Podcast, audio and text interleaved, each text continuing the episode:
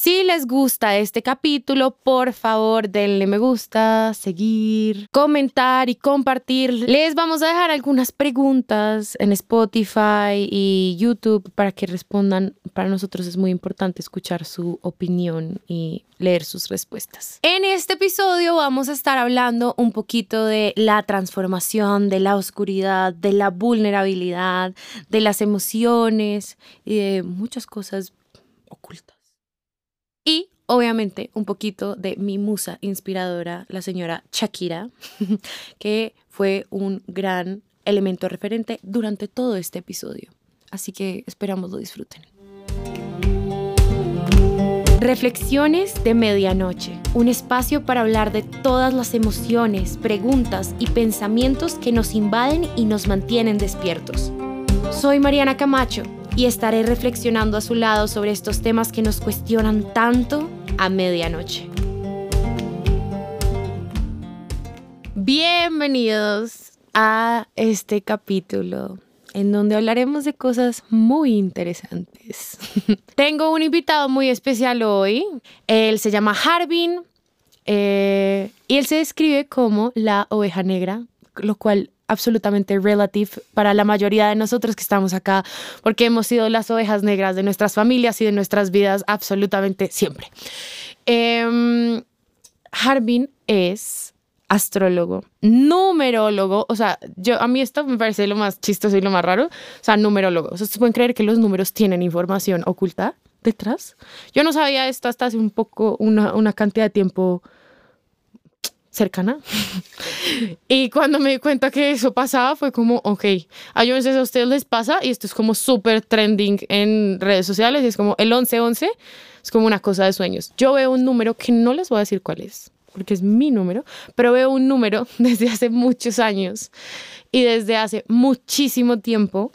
Eh, y es un número que resultó ser el número que le dio entrada a este podcast. Entonces, maravilloso.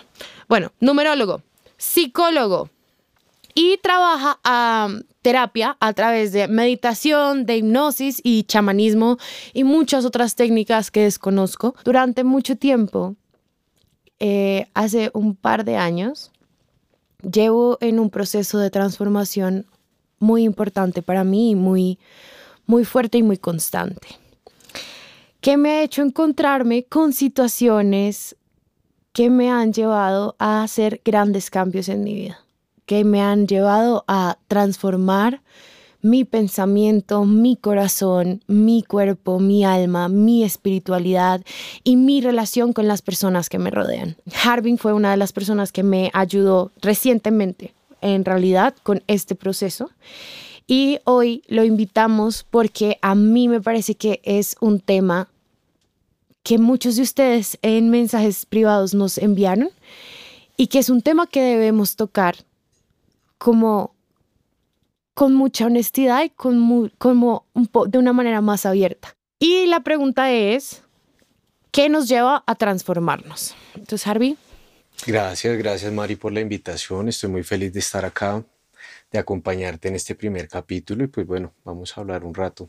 A nosotros los seres humanos lo que nos lleva a transformarnos son las situaciones límite, son las situaciones dolorosas, son esas situaciones en las que nosotros transitamos la oscuridad y en ese momento nos hacemos vulnerables. Cuando somos vulnerables y nos apegamos del ego o de la apariencia social que hemos construido, nosotros empezamos ese proceso de transformación que debe ser interno.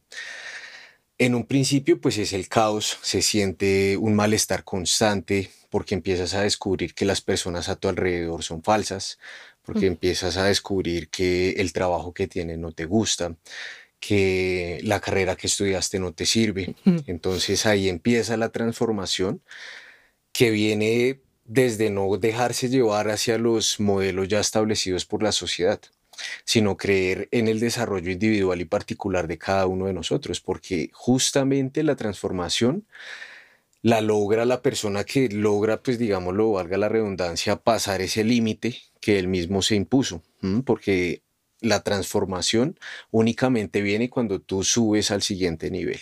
Si no, hay personas que se quedan mucho tiempo en las mismas emociones y en la misma situación dolorosa. Es un escalón de conciencia porque primero que todo tenemos que empezar a deshacer todos los patrones de comportamiento negativos que nos enseñan desde niños. Mm, nosotros venimos de los 0 a los 7 años condicionados por una sociedad que no entiende el pensamiento artístico creativo, que no entiende que las personas necesitan tener salud mental y emocional, ¿cierto?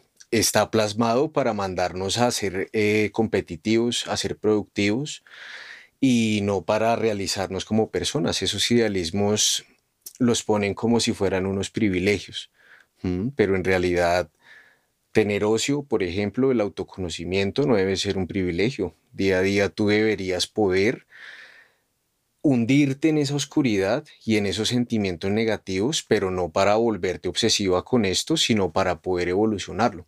Porque es que cuando los evitas, ¿Qué pasa? Que no desaparecen, ¿cierto? Y nosotros empezamos a evitarlos con los vicios, empezamos a generar el vicio al trago, a las mujeres, al sexo, al dinero, a comer, que son como mecanismos de compensación, ¿cierto? Porque una persona que sufre mucho necesita darse mucho placer para poder existir. Y entonces viene luego la culpa y viene ese círculo vicioso del cual tenemos que salir, pero desde los principios base de la educación. ¿cierto? Desde los principios en los cuales nosotros nos fundamos como una sociedad católica, como una sociedad en la cual pensar y expresarnos es castigado. Venimos de unas situaciones de castigo, de unas normas muy antiguas en las cuales pues ya nosotros los jóvenes de hoy en día, bueno, yo no soy tan joven hoy en día, pero las generaciones modernas eh, ya no se encuentran, ¿sí? Ya no, no encuentran como cuál es el fin de seguir haciendo cosas que los lleven a sentirse vacíos día a día siento que cuando uno llega a esas cosas como, es que muchas veces yo creo que el llegar a esos límites, como el que hablas de la, como del ser alcohólico o llegar a, como encontrar esas vías de escape que son diferentes para cada uno de nosotros, yo he identificado que la, mi vía de escape puede ser la comida, por ejemplo, mi relación con la comida. Y eh, y ahorita que decías, como que en verdad tiene que ver como con la culpa y como uno, como que gestiona ese sentimiento de culpa respecto a lo que te dicen que debería ser o que tú porque eres de tal forma y eres, o sea, naciste con estas condiciones, entonces tú deberías hacer esto, esto y esto. Y entonces, claro, le suma a uno como esa cantidad de emoción, de culpa, que uno al final del día lo que termina haciendo es como, como ahogándose en las expectativas de las personas que lo rodean a uno. Ni siquiera son expectativas propias. Y yo siento que el camino para esa transformación, o sea, ahorita que lo decías de verdad, me sonó mucho, era como, para mí el camino a la transformación ha significado el identificar qué me pertenece y qué no. O sea, qué realmente es algo que viene de mí, como, como conocerme. No sé si eso tiene sentido, ¿tiene sentido? Claro, dentro de todo el proceso que vivo de forma personal y constantemente a diario y el que encuentro en todos los pacientes, ese es el principio, ¿sí? El autoconocimiento. Para los budistas, ese es el principio del camino del sendero de la libertad, ¿cierto? La libertad de las reglas humanas, porque es que el hombre ya existía antes de que se crearan todas estas reglas. Y el autoconocimiento es el principio básico para poder liberarte de todas estas reglas, porque es que nosotros venimos a un desarrollo individual, ¿cierto? Venimos a desarrollar nuestros talentos, a desarrollar nuestras habilidades, a tratar nuestros karmas, ¿cierto? También venimos a corregir cosas de la familia, pero todo lo venimos a hacer de forma individual. ¿Qué pasa? Que la sociedad, pues al ser tantas personas, nos quiere enjaular, nos quiere controlar. Es mucho más fácil controlarnos, haciéndonos creer que estamos haciendo las cosas malas, ¿cierto? De una mala manera. Y haciéndonos confundir en cuanto a la oscuridad, porque si notamos la mitad de nuestra existencia es en la noche y la noche es oscura. La mitad de nuestra existencia es el día y ese es el equilibrio, la luz y la oscuridad. ¿Qué es la oscuridad en los seres humanos? Las emociones, los pensamientos negativos, la ansiedad, la tristeza, la rabia, la ira, el rencor, todos estos son la negativos. Violencia. Claro, todo esto que te hace sentir malestar.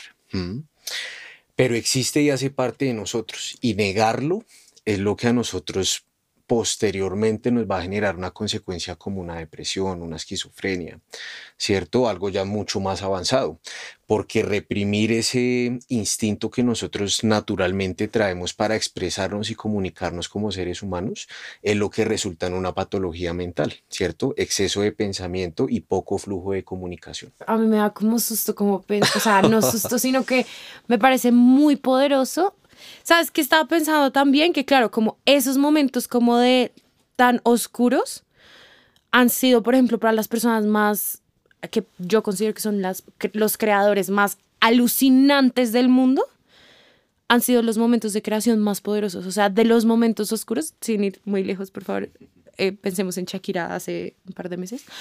Eh, como que literalmente para mí ha sido como ver que ese momento de oscuridad, de sufrimiento, de dolor, ha sido el momento de creación más espectacular para la gente. Y no lo digo solamente en cuanto a creación artística, sino que la creación de todas las maneras, como puede ser incluso hasta la creación de un bebé, de una familia, de una relación, sí, de un proyecto. Ejemplo, para la, para la muestra, un botón. Y eh, ha sido muy o sea, esto que estabas diciendo, ¿verdad? Me, me, me, es algo que yo pensando durante mucho tiempo y es realmente a las personas les da mucho miedo esa oscuridad y les da mucho miedo a las personas, incluida a mí hasta hace un tiempo, me daba mucho miedo reconocer eso que, entre muchas comillas, estaba mal. Está mal sentirte triste, está mal sentir ansiedad, está mal eh, no sé, está mal los excesos, pero pues claro, mi tristeza me lleva a tener excesos. El no comunicar que me siento de cierta manera me lleva a sentir eso. Y el comunicar ese lado oscuro es la real vulnerabilidad para mí. O sea, como, como que estamos muy acostumbrados y siento yo que ahora, eh, como mediáticamente, estamos muy acostumbrados a ver constantemente la luz de las personas. Que no hay nada malo en eso. O sea, como que cada quien puede elegir qué ve. ¿Sí? Y cada quien puede elegir qué muestra de sí. Y estamos muy acostumbrados, y yo creo que yo también lo he hecho durante mucho tiempo hasta que decidí tomar la decisión de que era momento de mostrarme tal cual y como soy, y es aceptar que también hay un pedazo de mí que no es tan positivo y que también tiene muchas, me dan ganas de llorar cada vez que hablo de esto, pero es como que también tiene mucha tristeza, que también tiene una oscuridad muy fuerte y que eh, esas cosas también me hacen una persona positiva. O sea, como que la oscuridad de verdad te moviliza a hacer cosas positivas, a hacer cosas. Es que la palabra negativo y positivo me parece horrible, pero para que lo entendamos, lo pongámoslo así, como que me moviliza a generar, como a tener felicidad, me moviliza a tener conciencia, me moviliza a tener paz en mi corazón. Sentir ese lado oscuro me moviliza a esas cosas que son positivas. Cuando nos encontramos con un alma vieja, un alma vieja ya tiene el nivel de conciencia para poder transformar la oscuridad en luz, porque podemos ver en situaciones límite los habitantes de calle, por ejemplo. Hay, hay personas que fueron grandes artistas, empresarios, arquitectos, lo que tú te imaginas puede estar en esa oscuridad porque todos vemos ese punto muy lejos. ¿Sí? Todos creemos que esa oscuridad no existe al tratar de encubrirnos siendo buenas personas, ¿cierto? Que es ser buena persona? Ser aceptado, ser aprobado, porque lo que nosotros estamos acostumbrados a recibir no es un buen consejo, ni una gratificación, ni un abrazo sincero, sino la aprobación de un círculo social. Eso es muy difícil es demasiado difícil revelarse ante eso, ¿sabes? En el despertar de la conciencia lo que se dice es que vamos a meditar y a elevarnos, pero nadie cuenta realmente cuál es el camino hasta llegar a la conciencia. La conciencia es mi propia conciencia, cómo estoy utilizando mis palabras, mis pensamientos, porque de nada, absolutamente de nada sirve que tú ores o medites o regales ropa, hagas beneficencia. Si no vives en coherencia. Si, tratas mal a los demás, si te tratas mal a ti misma, ¿sí? si no te amas, si no te aceptas y si pones por encima de lo que tú quieres y necesitas el criterio de otros, porque ahí es cuando te empiezas a debilitar. Cuéntame un poquito cómo es para ti, digamos, romper este, este patrón de comportamiento que es la aceptación social. Digamos que, a ver, yo siempre he sido una persona que le vale huevo lo que digan los demás. O sea, como que, a ver, yo crecí desde muy pequeña tengo problemas con el peso. Entonces, desde muy pequeña, como que he tenido los ojos de, em, ¿qué comes? No sé qué, como estás muy más gorda, no sé qué. Además, siempre he tenido la personalidad bastante diferente a la media. O sea, yo siempre era la niña rara del colegio, siempre era la niña que era muy brava, que era muy respondona, que era rebelde, que cuestionaba absolutamente todo. Y claro, en ese orden de ideas, yo estoy muy acostumbrada a que lo que la gente piense, pues me valga huevo. Es como, ya, ajá, ya sé que les caigo mal, ya sé que, porque también hay, pasa un fenómeno conmigo, y es que a mí la gente o me odia encarnecidamente o me ama. O sea, pero de verdad no existe un punto medio, no hay nadie que me que pueda decir como no me cae X. No, la gente o me odia, que pasa mucho que la gente me odia y luego hace un proceso de transformación conmigo y llega a amarme. En ese caso, mis mejores amigas. Y me ha pasado mucho eso. Entonces, normalmente lo que la gente opine o deje de opinar, a mí no me importa. Hasta que llegó un proyecto en mi vida que para mí significaba mucho. Era como el sueño de mi vida. Y yo en ese momento estaba en un momento como perdida conmigo misma, como que lo que a mí me ha dado seguridad de que, de que no me importe lo que los demás dicen, es que yo sé perfecto quién yo soy. Yo además, a mí además me encanta como investigar cosas sobre mí. Y llegó ese proyecto a mi vida y justo en ese momento yo estaba como en un proceso de transformación, en un proceso en el que estaba evolucionando a ser una persona diferente y no tenía el conocimiento sobre mí. O sea, no sabía bien quién era yo, quién quería ser, en qué me quería convertir o sea, caos. Había caos. Y justo llega este proyecto que lo único que tenía que hacer en ese proyecto era saber quién era y amarme tal y como era y serme fiel. Obviamente hubo mucho caos. Obviamente para mí, obviamente el caos ni siquiera era exterior, era un caos interior muy fuerte. ¿Y cuál era la pregunta? ¿Qué ha sido para ti? ah, entonces ha sido, entonces ahí fue cuando me empezó a, a, importar, ahí me empezó a importar mucho la opinión de las personas, como cómo me veía vestida, como ese tipo de cosas que jamás me han importado, es como si me quiero poner un zapato un color y un zapato otro color, me lo pongo y lo que tú digas no me interesa, yo me siento feliz con mi zapato de un color y otro de otro. Y claro, llegó ese momento y empecé a tener dudas y la gente opinaba mucho y las personas que yo quería mucho en mi vida opinaban mucho y le había dado una importancia muy grande a esas personas. Le empecé a dar como mucha relevancia a escuchar personas externas. Y llegó un punto en el que dije, si yo sigo escuchando a la gente así, me voy a chiflar, porque voy a querer es complacer a todo el mundo alrededor mío y jamás voy a saber qué quiero yo. Y para llegar a querer yo, me costó lágrimas. Lágrimas de días enteros, me costó duelos de perder amigos que adoraba con mi vida y que me di cuenta que lo que realmente querían no era como lo beneficioso para mí, sino lo beneficioso para ellos. Lo que yo les daba a ellos y lo que les servía. Uy, eso es muy doloroso. y, y también pues reconocerse uno como el villano, ¿no? Que es también un poco reconocer que puedes ser oscuridad o puede ser luz o puede ser un balance. Y reconocerme como villana, como actora principal de las cosas negativas que pasaban y que yo había permitido que la gente tuviera más voz y voto de lo que había permitido en toda mi vida, me, me ayudó a recuperar el control. Y dije, voy a hacer lo que se me da la gana. Y si alguien va a opinar, pues que opine igual de dura como yo opino. Y opinamos en conjunto, siempre desde el respeto, en realidad. Yo creo que uno puede tener diferencias de pensamiento y diferencias de lo que sea, y puede uno comunicarlas y puede uno hablarlas. Eso no significa que tenga que haber discriminación, no significa que tenga que haber una discusión realmente fuerte y como que tenga que haber violencia. Significa que yo respeto que tú pienses diferente y que yo también. Y ahí me liberé. Cuando entendí que el otro puede pensar diferente a mí, cuando entendí que el otro puede tener una experiencia de vida diferente a mí, fue como mi corazón sintió paz y dije, ok, puedo hacer lo que quiera y lo que digan los demás no me va a afectar.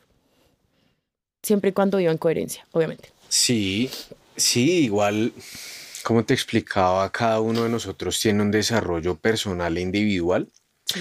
Y ese desarrollo pues también requiere como salir del cascarón, ¿cierto? Porque el cascarón es toda esa protección que nos dan los padres pero pues en realidad lo que hacen es engañarnos y no dejarnos ver la oscuridad que existe en el mundo. Tan lindos, los míos sí que hicieron eso. O sea, yo creo que mis papás son lo más sobreprotector que yo conocí en la vida y ellos de verdad, a ellos de verdad les preocupa en el alma que a mí me pase algo malo. O sea, mis pobres papás sufren de pensar que a mí me puede pasar algo malo. Además soy hija única, normal.